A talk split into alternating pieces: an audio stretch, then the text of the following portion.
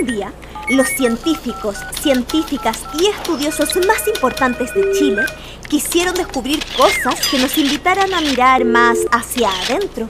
Es que ya habían hecho muchos trabajos para mirar hacia afuera y se embarcaron en una aventura para aprender de unos pequeños seres que tenían mucho que contarles y aportar a su trabajo desde su mágica sabiduría. Los niños y las niñas. ¿Cómo creen que les irá? Soy María Alegría, la cuenta cuentos, y junto a VM, Junji y Red Viva de Museos, te presentamos Misión Chócale. En el capítulo de hoy les presentamos las emociones. Es que en el capítulo anterior, los científicos quedaron con la boca abierta ¡ah! hasta el suelo. ¡Auch! De asombro después de ver que la misión más importante que tenían sería resuelta con la ayuda de... ¿Qué? ¿Niños y niñas? ¿Ah? ¿Pero cómo? ¿Por qué? ¿Qué pueden saber ellos? Pensaban estos serios científicos. Y es que ellos ni siquiera recordaban que existían esas pequeñas personas felices que juegan siempre como ustedes, ¿no? La científica Rosa Pérez no se pudo resistir y ¡ah! salió corriendo mientras gritaba ¡No! ¡Es que me dan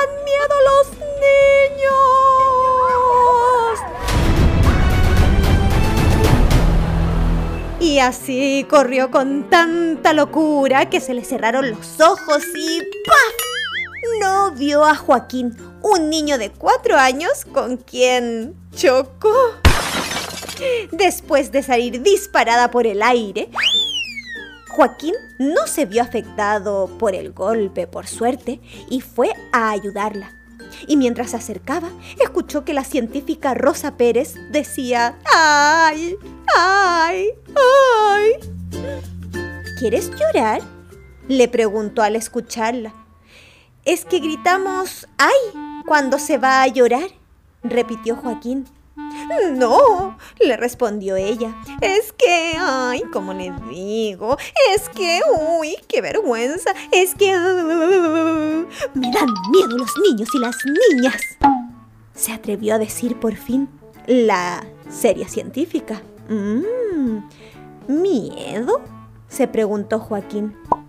Ah, ya entiendo.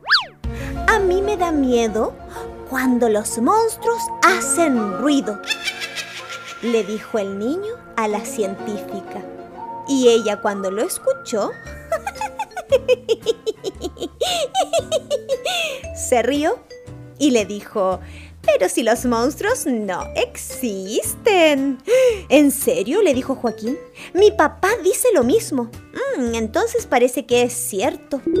Porque si usted dice eso, mi papá también debe ser verdad la señorita científica sacó su computadora, de la que salió una antena que se conectó a la central del Cepamoya, y desde donde salió un video todo muy científicamente tecnologizado. Bueno, en realidad no sé si se dice así, pero todo muy tecnológico. Y le mostró a Joaquín todas las pruebas que tenía para comprobarle científicamente que los monstruos no existían. Ay, Joaquín se sintió mucho mejor y le dijo, gracias señorita, porque ya no tendría miedo de algo que no existía.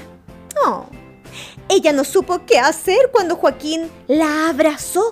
Y de pronto, mientras él le daba un abrazo, los dos sintieron que salían gotas desde los ojos de la señorita científica. ¡Wow! Se sorprendió Joaquín. Mire, esas son lágrimas, le dijo. La señorita científica no se acordaba qué eran las lágrimas ni por qué salían, así que le pidió a Joaquín que le explicara todo sobre eso y se puso a escribir en su computadora altamente científica. Mm, bueno, las lágrimas salen de nuestros ojos cuando sentimos cosas por dentro, como cuando se rompe el corazón o nos salen sonrisas bonitas.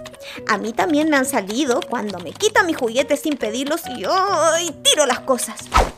Entonces la señorita Rosa Pérez, científica muy importante, entendió de qué le estaba hablando Joaquín y recordó a las emociones.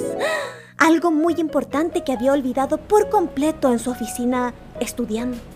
Entonces escribió en su computadora, día 1 de investigación para recordar cosas importantes olvidadas.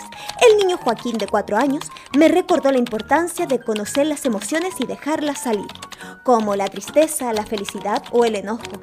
Me hizo recordar que cuando tenía pena, mi abuela me daba abrazos y eso hizo que me salieran lágrimas. Hace 15 años que no me salían y ahora se siente muy bien. Cuando a mí me salen lágrimas, le dijo Joaquín, yo busco mi quitapenas, que es una muñeca de lana que sana la tristeza, que mi abuela tejió para mí en su casa de Puerto Montt. Joaquín finalmente le ofreció su brazo para que la científica se levantara. Ella recogió sus cosas y con su ayuda se levantó. Él le dijo ¡Chao! y ella escribió en su computadora. Conseguir una muñeca quitapena es urgente para botar mis lágrimas y acompañarme cuando sienta amor, felicidad, rabia o tristeza porque se siente muy bien. Y al parecer ya no me dan miedo los niños y pueden enseñarme muchas cosas para esta misión. ¿Y tú? ¿Crees que la científica podrá avanzar mejor en sus inventos ahora que aprendió a expresar sus emociones? Aquí terminamos y nos vemos en un siguiente capítulo. Adiós.